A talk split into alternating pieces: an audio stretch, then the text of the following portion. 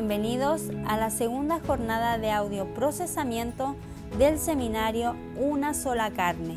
Te dejamos ahora con nuestro tercer audio titulado Fuerte y frágil.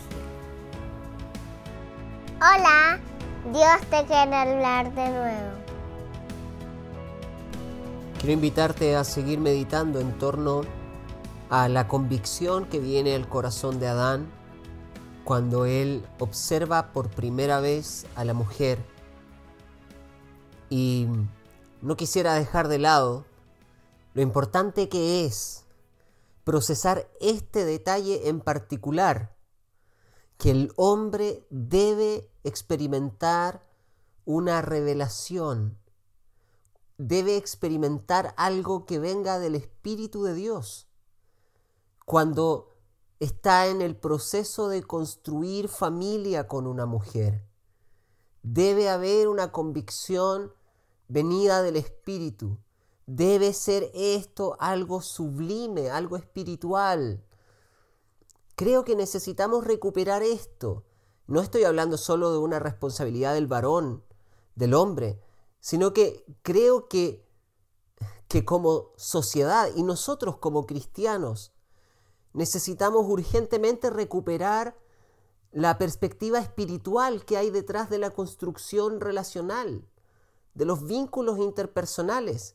Necesitamos ver detrás de cada uno de estos vínculos, no solo el vínculo matrimonial, no solo el vínculo familiar, sino que detrás de cada uno de estos vínculos, y quisiera que pudieras meditar en torno a esto al comenzar este podcast, Necesitamos recuperar una perspectiva espiritual de las relaciones interpersonales, que detrás de cada una de nuestras uniones, de nuestros encuentros, podamos escuchar al Espíritu Santo. Es tan lindo lo que sucede aquí, es tan lindo, tan poético, tan especial, tan romántico. ¿Y por qué te digo que es tan romántico? Porque no nace de las emociones. Lo que recibe Adán, al ver a esta mujer es una impresión directa del Espíritu Santo respecto de lo que ella debe significar para él, de lo que ella significa para la familia y también de lo que ella necesita. Quisiera que pudiéramos eh, asumir este desafío antes de analizar qué es lo que él recibe como revelación Creo que nos hace tanta falta que nuestras relaciones interpersonales tengan una perspectiva fuerte, inicial eh, y, también fundamental, una, una perspectiva que le dé fundamento a la relación, venida del Espíritu Santo, conectada con lo que Él nos puede hablar. Es imposible lograr esto si es que la mujer aparece cuando el hombre no la necesita. Y no estoy diciendo con esto que la mujer debe venir a suplir espacios de necesidad. No, estoy diciendo de que la mujer debe aparecer producto de la convicción del hombre de que no puede vivir sin ella. Pero lo que se ha vuelto costumbre en nuestra sociedad es que la mujer aparece y el vínculo entre personas aparece cuando se desea, cuando ha se ha despertado el deseo, no la convicción de necesidad. Entonces cuando la mujer aparece producto de que el hombre entiende que no puede construir su vida solo, es entonces que él está preparado para lograr escuchar al Espíritu Santo, para lograr escuchar la voz de Dios.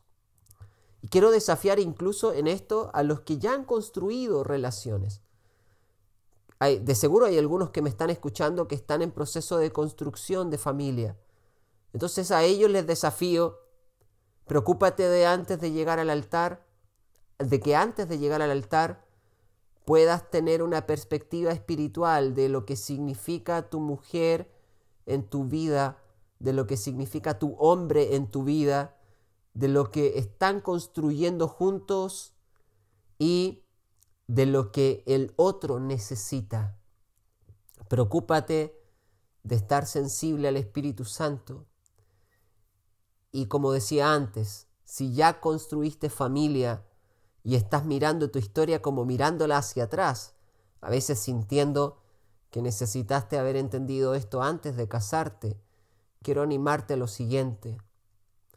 Nunca es demasiado tarde para volver a empezar. Y es tan sencillo como proponérselo, desearlo y practicarlo. ¿Qué tal si hoy buscas una perspectiva espiritual de lo que significa tu esposa en tu vida, en la familia y lo que ella está necesitando de ti? ¿Qué tal si hoy buscas una perspectiva espiritual de lo que tu hombre significa en tu vida, en la familia y lo que él también necesita y espera recibir de ti? Amados, necesitamos entrar en esta perspectiva espiritual de el vínculo entre varón y mujer. Ahora, procesando lo que, lo que Adán está recibiendo como revelación del Espíritu Santo, este impacto al corazón, impacto al, al, intelecto que también él está experimentando, esto es Génesis 2.23, quisiera que nos pudiéramos centrar, tal como lo hicimos al final de nuestro segundo capítulo del seminario, en estos dos conceptos que parecen un juego de palabras. Esto lo lograrás ver como un juego de palabras, tal como está presente en el hebreo, si es que estás leyendo versiones como la versión Reina Valera.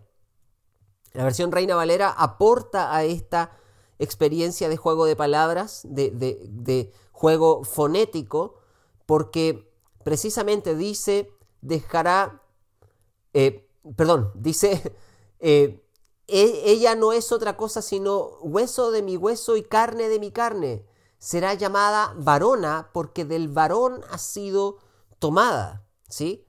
Bueno, aquí está el juego de palabras, porque varón y varona parecen tener la misma, parecen ser etimológicamente similares.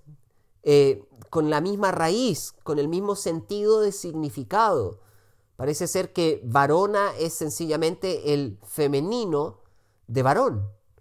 Bien, pero déjame decirte que en hebreo sucede algo, una experiencia fonética similar, pero que en el sentido etimológico de las palabras no existe una similitud entre el significado original de Ish y el significado original de Isha.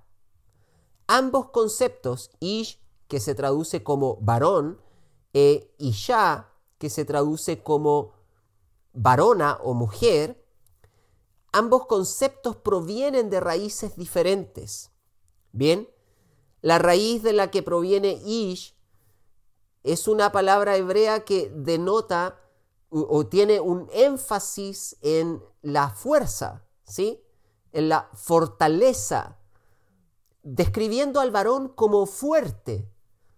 En cambio, la palabra utilizada para mujer o varona en esta declaración de Adán es la palabra Isha, que proviene de una raíz que tiene una connotación de fragilidad, que es precisamente lo contrario a fuerza, ¿sí? O sea, uno de ellos tiene una connotación de fuerza y el otro tiene una connotación de fragilidad, aunque ambas palabras parecen ser una expresión masculina y femenina de un mismo significado. Pero insisto, esto es solo una apreciación fonética porque en la práctica, ¿sí? en el texto original, el escritor, que es Moisés, está queriendo hacer una diferencia fundamental eh, entre ellos en la frase destacada de Adán.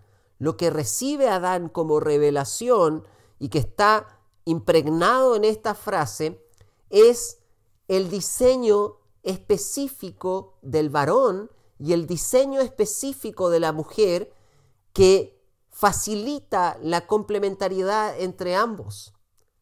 De alguna forma, al observar estos detalles, lograrás darte cuenta que el varón es todo lo que la mujer necesita y busca. Y la mujer es todo lo que el varón necesita y busca. Ambos están buscando lo que en el otro ya está diseñado. O sea, el Señor nos creó y diseñó a varón y hembra bajo un sentido de compatibilidad y complementariedad absoluto. ¿sí? No hay otro modelo de construcción familiar que reproduzca este sentido de complemento que tienen presente varón y hembra, hombre y mujer. Y esto, sin duda, está, eh, eh, está ahí presente a partir de que Dios intencionalmente les diseñó así. Por eso es tan importante que nosotros defendamos el modelo de familia. No tiene que ver con, eh, con construir una cultura de obstruccionismo respecto de otros, entre comillas, modelos de familia. ¿sí? Tiene que ver con defender la idea original de Dios. Amados, el matrimonio y la familia es una idea de Dios. Por lo tanto, necesitamos defender ese diseño. Si ese diseño fundamental es quebrantado, si ese diseño original es sepultado por nuestras ideas humanas, quiero decirte, la armonía, la estabilidad y también la proyección saludable de la humanidad está en juego. El pecado destruirá todo, todo lo que nos rodea, en la medida que nosotros dejemos de amar, dejemos de defender y de proyectar el diseño perfecto que manifiesta la imagen de Dios entre nosotros. Esto es algo que necesitamos entender y comenzar a practicar firmemente el diseño específico de cada uno de ellos para así generar el, el ambiente para este complemento perfecto, donde quien es fuerte necesita, necesita intensamente la influencia de quien entiende la fragilidad y por otro lado quien es frágil necesita fuertemente ser protegida, ser guardada, ser cuidada por alguien fuerte. Ahora, antes de avanzar en la descripción de cada uno de ellos, quisiera señalar solo un detalle más que logro observar en este pasaje del verso 23 de Génesis 2, para que tú también puedas observarlo y darte cuenta de algo bastante llamativo. El énfasis que Adán recibe acerca de la mujer, esta frase de, de Génesis 2.23, no tiene que ver con la capacidad de la mujer. O sea, lo que recibe Adán del Espíritu Santo, lo que recibe Adán como revelación cuando la ve, no tiene que ver con su capacidad, ¿sí? con lo que la mujer es capaz de hacer. La descripción que hay en el diseño de la mujer no nos habla de su gran capacidad, aunque sí la tiene. Dios describe la capacidad de la mujer. Dios dice que ella es el rescate, el socorro, el auxilio que confronta al hombre y que el hombre necesita tanto. De alguna forma este concepto de ayuda idónea no se está refiriendo a alguien inferior, por el contrario, se está refiriendo a alguien que tiene más capacidad que el hombre. Y creo que esto es algo bastante comprobado, hasta eh, comprobaciones científicas apuntan a que la mujer está mucho más preparada para sobrevivir sola que el hombre el hombre no puede sobrevivir solo sin la mujer. En cambio, la mujer sí logra hacerlo. Ella es precisamente la que tiene todas las condiciones y las capacidades para ayudarle en esto al hombre, para enseñarle, para rescatarlo, para socorrerlo, para auxiliarlo. ¿Por qué puede auxiliarlo? Porque tiene una capacidad superior. Es interesante que la mujer mentalmente tiende a estar más atenta a los detalles, a tener una capacidad de observar el panorama con mayor amplitud que el hombre. Por ende, tiene una capacidad de percepción, una sensibilidad para saber lo que hay que hacer superior al hombre.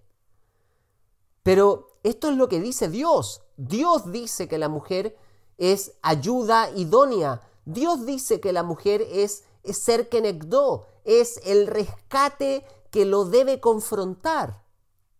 Pero lo que Adán dice es algo mucho más tierno, mucho más romántico. La impresión que él recibe no es de lo que no es acerca de lo que la mujer le tiene que dar. La impresión que él recibe es acerca de cómo se le debe tratar a ella.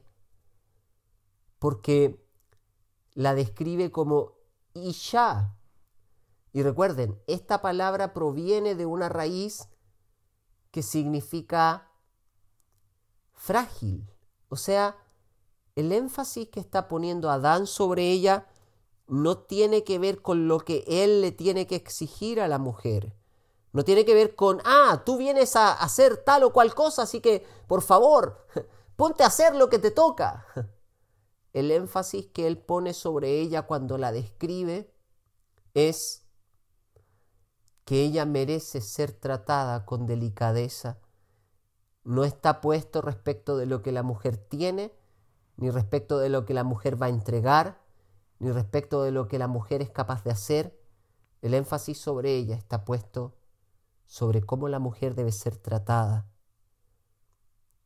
Y eso es algo impresionante. Creo que, insisto, esta es la revelación que cada hombre necesita recibir respecto de la mujer que tiene a su lado. Tú no tienes que estar tan pendiente, le digo a todos los hombres que me escuchan, déjate de estar tan pendiente a lo que ella puede aportar, a lo que ella puede hacer, como si fuera una, una fruta, no sé, un limón al cual debes exprimirle hasta la última gota de jugo. Comienza a buscar de parte de Dios la revelación de cómo debes tratar, con qué sensibilidad, con qué, con qué cuidado debes tratar a esta mujer para, para tratarla, para cuidarla, para protegerla como ella se merece. Quería hacer énfasis en esto antes de avanzar. Ahora, fijemos la mirada en el varón por un momento. Ya dijimos que la palabra ish proviene de este sentido de fuerza. Esto es una señalización de su capacidad. Y es interesante que viendo los pasajes bíblicos acerca del complemento entre varón y mujer, entre el esposo y la esposa, tú te encuentras varios pasajes, ¿sí?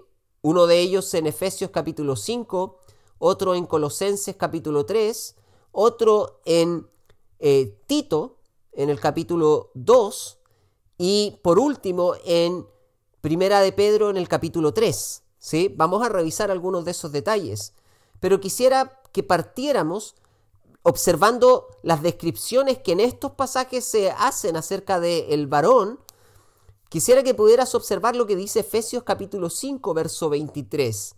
Si tú buscas el pasaje, te darás cuenta que se dice aquí que el varón es cabeza de la mujer. Bien, y en Génesis se nos está diciendo que el varón tiene un diseño de fuerza. Bien, o sea, conectemos la idea de fuerza con la idea de ser cabeza de la mujer. Y eso nos da una comprensión de que la fuerza o la capacidad que el varón tiene es capacidad para dirigir, porque es cabeza, capacidad para liderar, ¿sí? Capacidad también para proteger. Y por último, capacidad para servir. Estos cuatro elementos no debemos perderlos de vista, porque si no, entraremos en una mecánica machista de comprensión de este concepto. Amado, lo más básico, la comprensión más básica, más simplista que tú puedes tener respecto de la idea de que el hombre es cabeza, es pensar que eso significa que él es el señor de la mujer y ella lo tiene que servir. Te equivocas rotundamente, no es lo que la Biblia está queriendo decir. Porque si observas en un cuerpo, la cabeza es sin lugar a dudas el miembro de todo el cuerpo que más sirve al resto. ¿Sí? El miembro que más preocupación, más conexión, más estímulo está entregando al resto del cuerpo.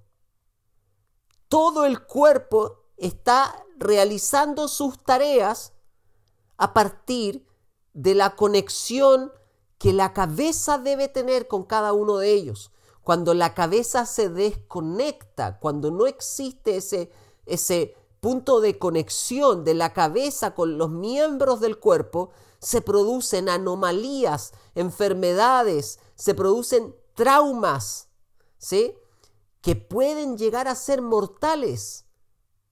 Y en la mayoría de los casos, si no llegan a ser mortales, son tremendamente invalidantes cuando la cabeza se desconecta del cuerpo, el resultado es nefasto.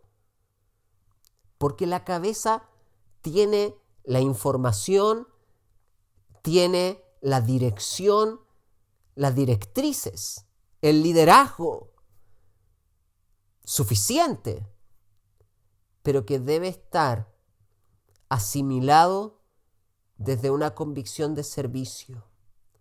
La cabeza no es nada sin que el cuerpo ejecute las tareas. Por lo tanto, para que el cuerpo alcance los objetivos, esta cabeza debe estar conectándose con cada uno de los miembros, sensible. ¿Sí? ¿Quién le puede entregar sensibilidad a aquel que es fuerte? Alguien que entiende la fragilidad. Es aquí donde entendemos la conexión de necesidad que tiene el varón respecto de la mujer. ¿Por qué el Señor la trae a ella para rescatarlo? ¿Por qué la trae a ella para confrontarlo? Porque precisamente lo que necesita el hombre, la cabeza, para poder desarrollar su tarea, para poder alcanzar los objetivos de la manera que debe ser, es alguien que le entregue sensibilidad, que le ayude a ver los detalles.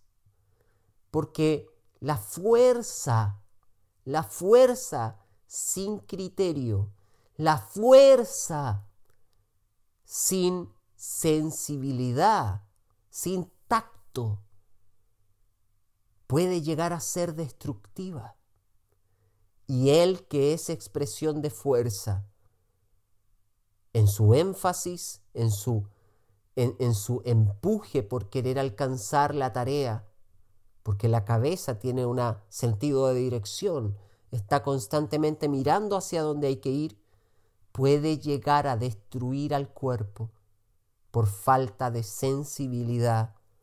Es aquí donde entra en juego la mujer.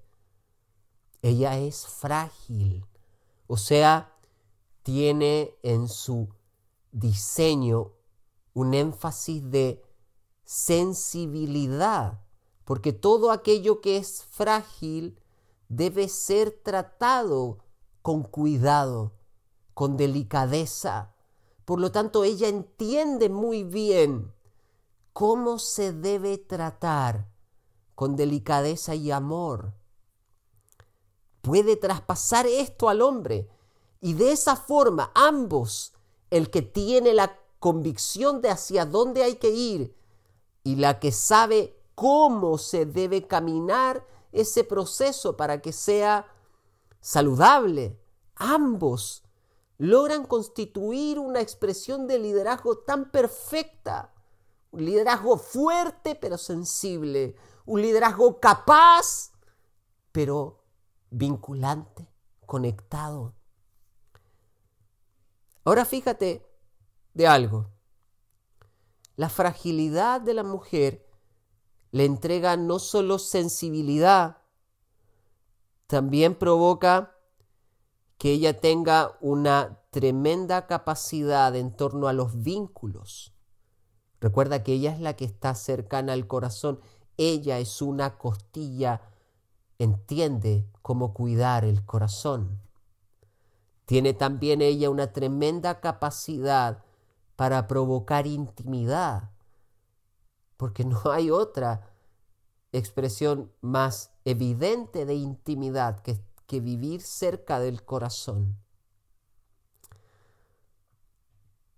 Pero quiero que vuelvan a tener presente esta, esta revelación que recibe Adán. El énfasis de fragilidad sobre la mujer no solo tiene que ver con su sensibilidad, su capacidad de generar vínculos, su capacidad de promover intimidad, sino también tiene que ver con la forma en la que merece ser tratada. Y aquí es donde quisiera avanzar hacia el final de este, de esta, de este procesamiento. Fíjense que Efesios capítulo 5 le exige y pone sobre la mesa para la mujer algunas exigencias en su vínculo con el hombre que tienen directa relación con el proceso de honrar la autoridad, honrar la fuerza que es propia de la esencia del varón. Efesios 5:22 se le pide a la mujer que se sujete al hombre como al Señor ¿Sí? es interesante, ¿no? El nivel de sometimiento y de sujeción que, que se debe tener al Señor debe ser el sometimiento y la sujeción que se debe tener al hombre. Ahora, insisto, esto de la sujeción o la sumisión, la forma más primitiva de interpretarlo es llegar a pensar que eso significa inferioridad. No. Eso significa honrar la autoridad, honrar la esencia de este varón, que es fuerte, que Dios le dio características de cabeza.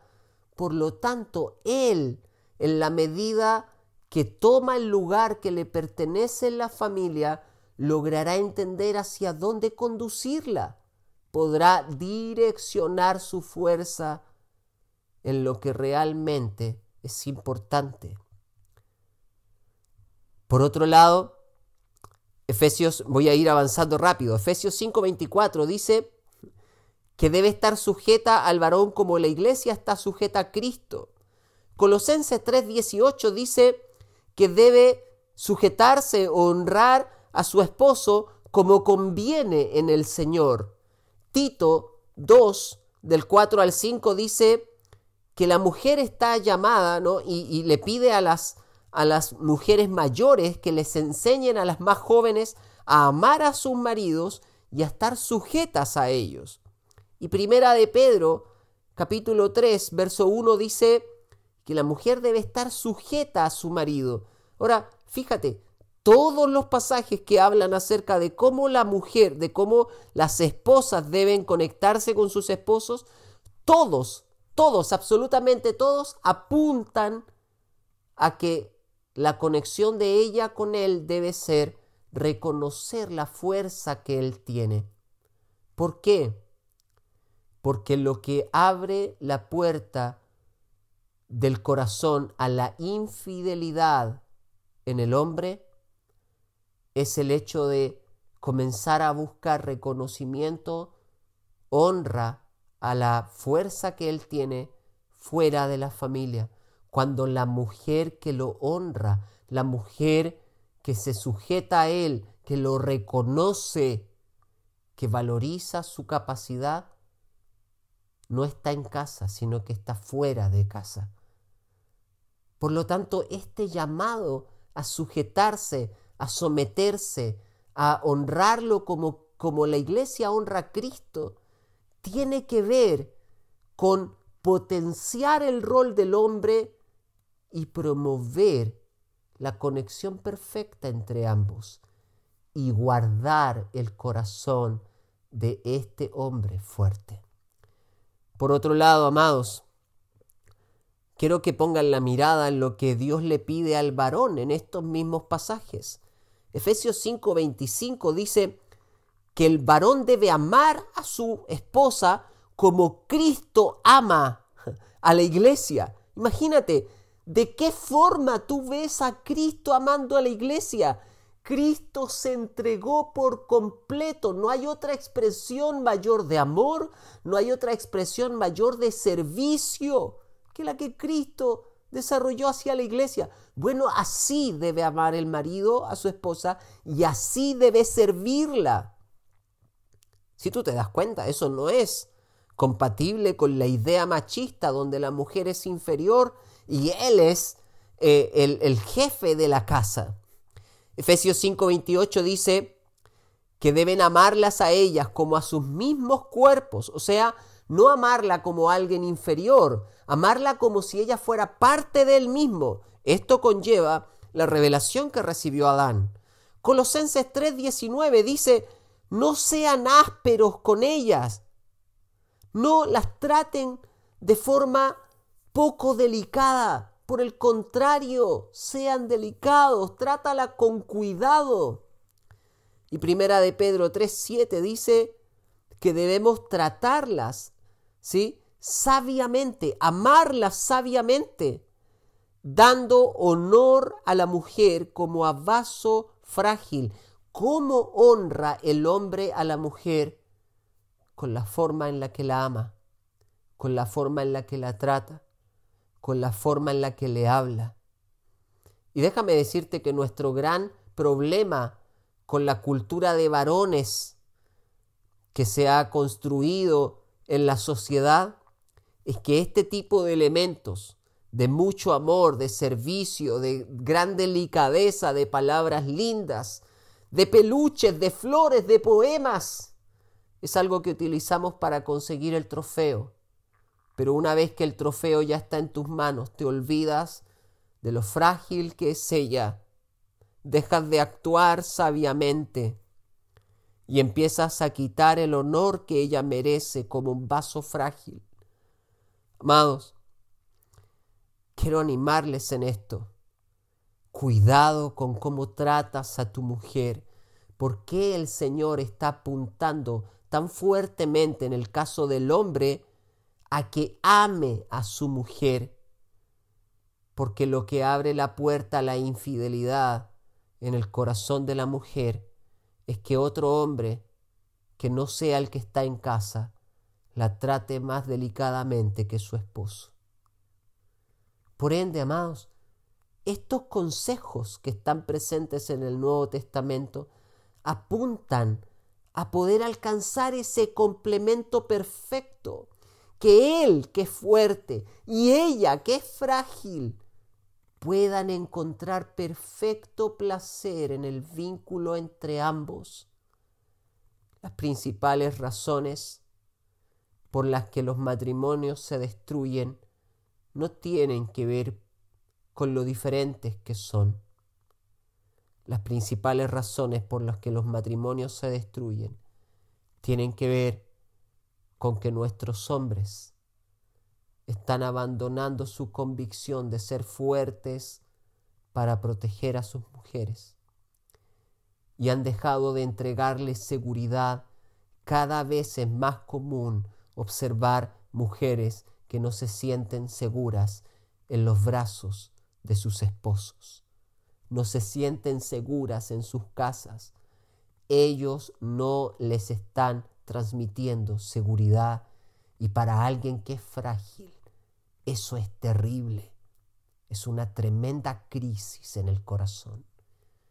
Por otro lado, mujeres que no aman ser frágiles, que debido a la tendencia de este mundo quieren ser fuertes y esto las ha llevado a negar el diseño de Dios en ellas y como se muestran fuertes, se arma un ambiente de competencia con el hombre y él pierde de vista la necesidad que ella tiene, ser tratada con delicadeza, pero a partir de qué?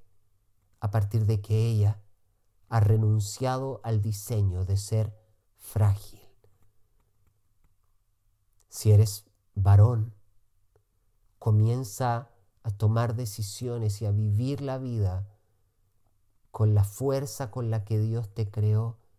Deja la cobardía y comienza a serte responsable de construir una vida, un camino y un destino al cual invitar a la mujer con la cual construyes o construirás tu familia. Por otro lado, si eres mujer, comienza a mostrar tu fragilidad. Esto despertará el corazón de un hombre que tiene todo lo que tú necesitas para traerte seguridad en la familia que tienes o en la que construirás. Disfrutemos del verdadero placer del diseño original del varón y la mujer. Que Dios les bendiga.